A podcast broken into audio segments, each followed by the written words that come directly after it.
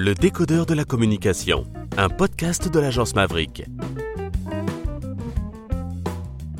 Qu'est-ce que tu dirais à un jeune pour le convaincre de venir travailler dans la communication publique, dans le secteur de la communication publique et quelque part en collectivité territoriale? Qu'est-ce que tu lui dirais? Quels seraient tes arguments? Je sais que tu en as sous le coude. Oui, alors, je, pense qu'il y, y, a au moins trois, trois types d'arguments. Il y a un premier argument autour de la chose politique.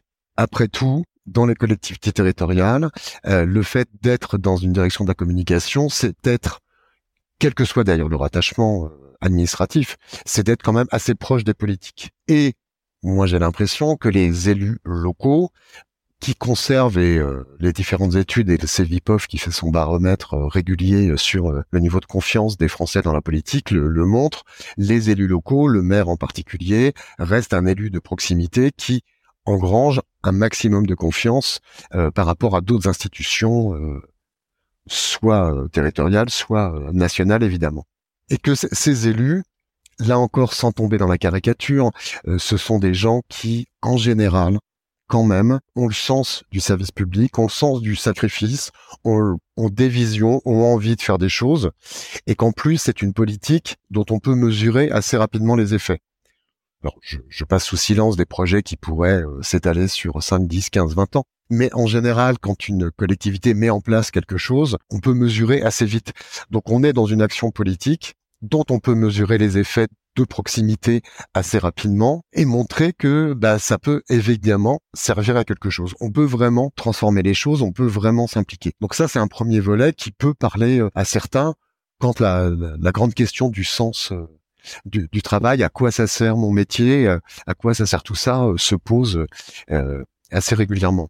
La deuxième chose, mais qui est totalement liée à ce que je viens de dire, le deuxième volet, c'est le volet de l'intérêt général et de la notion de service public. Moi, j'ai le sentiment que travailler au service de l'intérêt général, c'est certainement un peu plus valorisant que de vendre des petits pois ou des chaussures de sport. J'essaie de pas mettre trop de jugement de valeur dans, dans, ce que je vais dire, mais le, sentiment que notre travail, il est pas lié simplement à une technicité pour faire de la pub, il est lié à un certain nombre d'opérations qui sont là pour accompagner des missions de service public qui, dans la majorité des cas, euh, améliorent le quotidien euh, des habitants.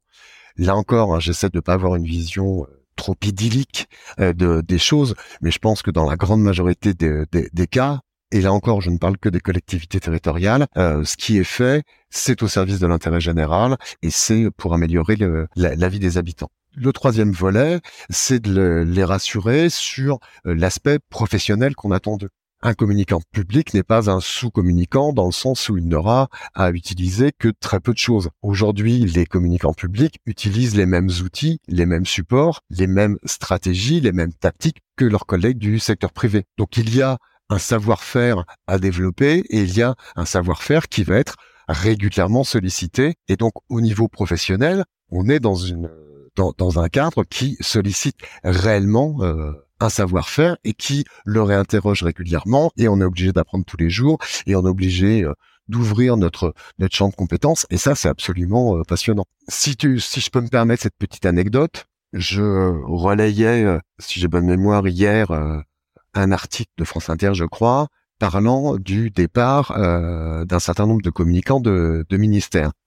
Ça, c'est ça, c'est un autre sujet. Euh, ce qui m'a interpellé dans les commentaires euh, suite à ce poste, c'est quelqu'un qui disait bah oui, ces communicants sont partis rejoindre une vie pépère dans les collectivités territoriales. J'avoue que je me suis retenu à mon clavier et à ma souris pour ne pas être trop sec dans ma réponse, mais voilà, cette vision, elle est totalement hors de la réalité un communicant euh, public, et même si je ne parle que des collectivités euh, territoriales, n'a absolument pas une vie pépère. C'est pas de la routine. Euh, il y a tous les jours des sujets plus compliqués que d'autres, parfois très positifs parce qu'on va lancer des grandes campagnes, parfois plus tendus parce qu'il y a une petite crise qui est en train de se développer suite à telle ou telle annonce, tel ou tel projet telle ou telle rumeur dans la ville, etc., etc. Bah, c'est tout sauf de la routine et c'est tout sauf de la vie pépère. Donc, euh, si on cherche aussi de l'adrénaline, euh, je pense que les collectivités territoriales ont de quoi fournir un peu d'adrénaline professionnelle parce que euh, tout peut se déclencher à tout moment.